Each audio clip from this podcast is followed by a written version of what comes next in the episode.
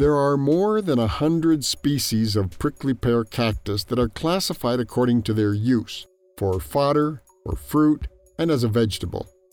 Some prickly pear cacti are pollinized by insects and some by bats. The fruit is eaten raw or cooked, and the seeds are ground to make flour. The fronds of the prickly pear cactus are consumed after cleaning off the thorns and are a basic element in the Mexican cooking. In Mexico, the prickly pear cactus is widely found. The regions with the greatest number of species are the central and northern plateaus, the northeast, the Bajío, the Neovolcanic Belt, and the Tehuacan Cuicatlan Valley. Prickly pear cactus can also be used to raise mealy bugs used to produce carmine dye.